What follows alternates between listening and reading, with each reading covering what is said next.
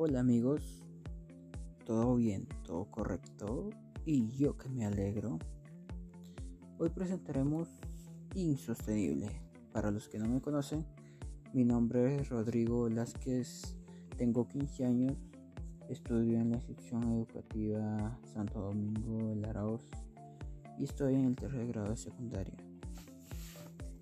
En esta oportunidad trataremos acerca de la contaminación del aire y conocerás cómo afecta esta al desarrollo sostenible. Antes de continuar, tenemos que saber qué es el desarrollo sostenible. Es satisfacer las necesidades de las personas, pero sin generar algún tipo de problema en los recursos que las generaciones futuras puedan necesitar. Y claro, el desarrollo sostenible compone de tres factores clave. La economía social, que somos nosotros las personas, y el medio ambiente, que es la naturaleza. Eh, la, satisfacción de nuestras necesidades tiene que ser equilibradamente, tiene que ir de la mano con el ámbito económico, el ámbito social y el ámbito ambiental. ¿Qué pasaría si uno de estos factores se prioriza más que las otras? Un ejemplo de ello podría ser la situación que he observado que estamos viviendo en estos momentos, que estamos priorizando más el crecimiento económico que tal vez el cuidado del ambiente y, esta, y sucede lo que estamos viendo, que es la contaminación. Y también la contaminación del aire o del ambiente genera malestar en las personas, afecta a la salud de las personas. Y aquí vemos el ejemplo claramente que si uno de estos factores se prioriza más que la otra, también produce problemas en, las en los otros factores. Ahora, ¿qué debemos entender como contaminación del aire? La contaminación del aire prácticamente son la materia química que se encuentra paralizada ahí en el aire y que siempre nos produce algunos problemas en la respiración, una fatiga en la respiración y también afecta al ambiente de forma que deteriora la capa de ozono. Estos más que nada son mencionados por tres factores. Las industrias, los carros y la quema de basura. Lamentablemente estamos viviendo una situación muy difícil, ya que la contaminación del aire se ha incrementado hasta antes de la pandemia está incrementándose mucho más que lo que estamos hoy, ¿no? Porque en la pandemia, con eso del confinamiento y todo eso, se ha reducido, se ha reducido la cantidad de contaminación que se veía a diario. Y antes de ello se observaba, según investigaciones, que había un porcentaje considerable de muertos por este problema se veía que anualmente morían casi 8 millones de personas a causa de la contaminación del aire. Nosotros a lo largo de, los años que estamos viniendo desarrollándonos, nos hemos empeñado más en satisfacer nuestras necesidades, preocupándonos más por la economía, el crecimiento económico y no nos estamos fijando en la naturaleza. Y como ya lo mencioné anteriormente, se ocasionan problemas a la salud también. Asimismo, entre las diferentes causas que ocasionan esta situación, podremos indagar más sobre la industria. En mi punto de vista, las industrias o las fábricas más conocidas son como las madres contaminantes. ¿Por qué digo esto? Dios? Es que según la observación que estaba haciendo, las fábricas son las que fabrican todos los productos que más adelante contaminan el ambiente. Fabrican los carros que emisionan el CO2, que es el dióxido de carbono,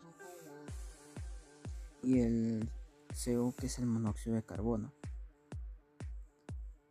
También en la fabricación, en este proceso de fabricación, se emisiona el dióxido de azufre o CO2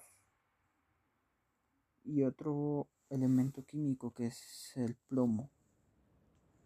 Y estos son altamente peligrosos para la salud. Estamos hablaríamos en caso del dióxido de azufre, La mala gestión de residuos sólidos. Las personas, a veces por la inconsciencia o irresponsabilidad sobre estos residuos, los dejan por ahí en la calle, ¿no? Eso se en las ciudades mayormente. Y esta basura o residuos sólidos al entrar en un proceso de descomposición comienza a tener un mal olor y aparte de esto atrae a distintos animales como los microbios, moscas y aparte genera enfermedades. Una de las enfermedades más comunes en nuestro país es la infección intestinal y otra que vendría a ser la tifoidea. Según investigaciones, se ha observado que una persona al día genera aproximadamente medio kilo de residuos sólidos o de basura. Y ahora si calculamos anualmente por aproximadamente considerando nuestras 30 millones de personas que hay en el Perú, podríamos hablar de 5.475.000 toneladas de residuos sólidos anualmente. Escuchar esta cifra es bastante impactante, porque te preguntas a qué hacemos con estos productos o cómo los generamos. Y se, se puede deducir que, no, que en los demás países también hay contaminación, pero estamos el Perú es uno de los países más contaminantes de Sudamérica. Estamos considerados que contaminamos más en toda Sudamérica. Otro de los factores que afecta al aire es la agricultura. ¿Cómo contamina? En el uso de insecticidas por parte de los agricultores utilizan insecticidas o fertilizantes para el buen crecimiento de los productos que más adelante venden, comercializan. Y estos insecticidas y fertilizantes contienen compuestos organofosforados.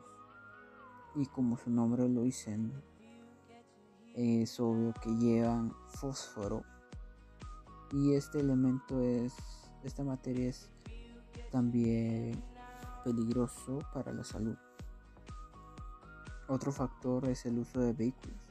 En estos últimos años casi todas las personas tienen automóviles, algunos camiones o también hablamos de las motocicletas y esto genera una mayor emisión de monóxido de carbono, el dióxido de carbono, la cual se puede observar claramente en las ciudades. Un ejemplo de ello podría ser la ciudad de Lima. Se ve como todas las veces nublado, no se puede ver el sol y no es que sea un factor de la naturaleza misma, es el aire contaminado, la materia que se encuentra paralizada en el aire y que tiene una forma bueno de nubes y esto esto afecta a nuestra respiración, nos da un sentimiento de fatiga, fatiga porque las partículas del dióxido de carbono desplazan a las partículas de oxígeno quedando solo ellas. Esto es por eso es que nos genera fatiga o un poco de malestar al momento de respirar. Yo sé que podremos frenar todo esto. Solo depende de cada uno de nosotros nuestra iniciativa, nuestra responsabilidad. Las acciones que desde mi punto de vista podríamos proponer para mitigar este problema sería uno la actividad física como práctica cotidiana en todas nuestras familias porque no solo es necesario reducir la contaminación del aire cerrando tal vez fábricas y todo esto, sino es que debemos de poner de nuestra parte cada uno. Podemos practicar ejercicios, bueno, los diferentes de actividad física, los diferentes tipos que hay aeróbicos o anaeróbicos, dependiendo de nuestra condición física, cómo nos sentimos y si estamos aptos para realizar esos ejercicios y según sabiendo esto según podremos aplicar la intensidad de la actividad física que hay que realizar. Pero esto es crucial para nuestra salud. Debemos mejorar debemos practicar esto para mejorar nuestra salud y tal vez alargar nuestro tiempo de vida. Sabemos por experiencia propia que no todas las personas se sienten bien con ellas mismas Estoy hablando de la autoestima, ¿no? La baja autoestima.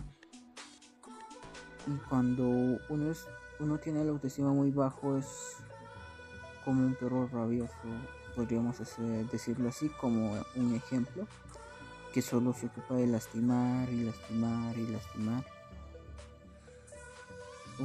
y pongamos ejemplo en la vida cotidiana, podría ser las personas que tienen el bajo autoestima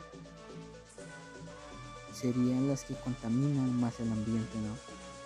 Les gustaría lastimar, no se podría, no se pondrían en lugar de las otras personas o de las generaciones futuras que van a venir.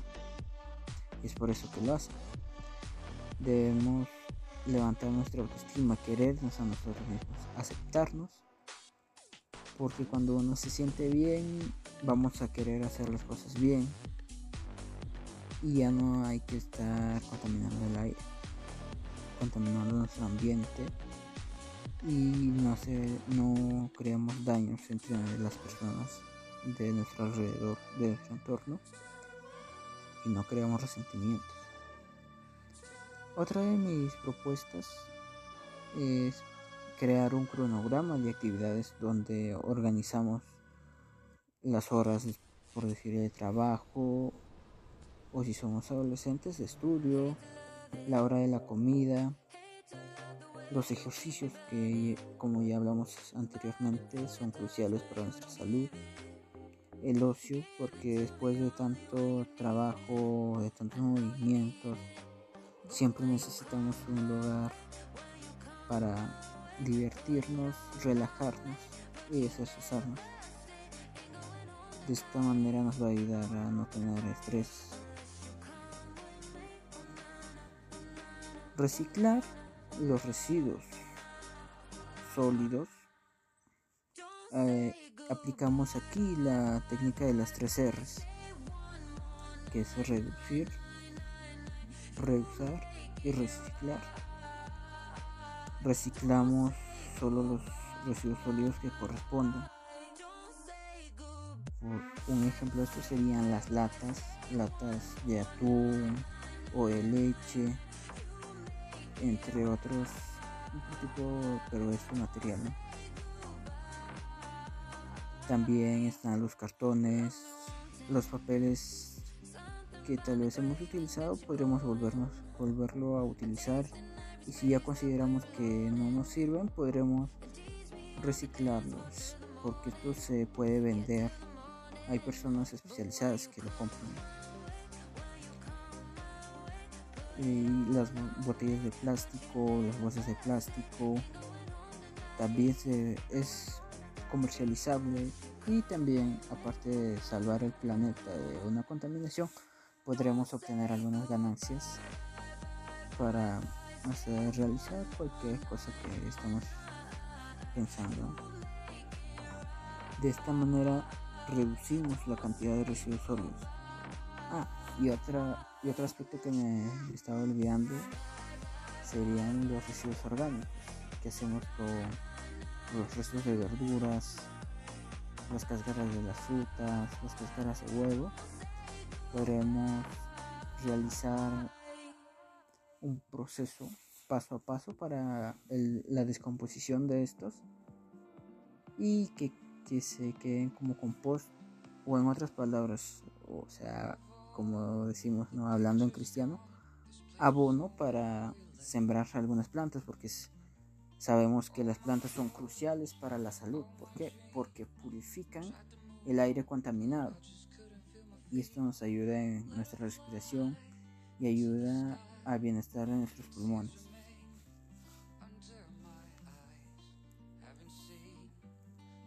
Bueno, llegamos al final del programa.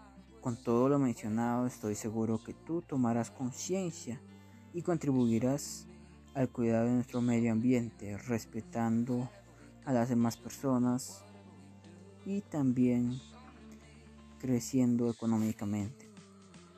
Te invito a seguir escuchando mis, mis audios donde comentaremos diversos temas. Comentaremos deportes, los lanzamientos de músicas nuevas, el ambiente y muchos otros más. Gracias por escucharme, nos encontraremos en el próximo capítulo.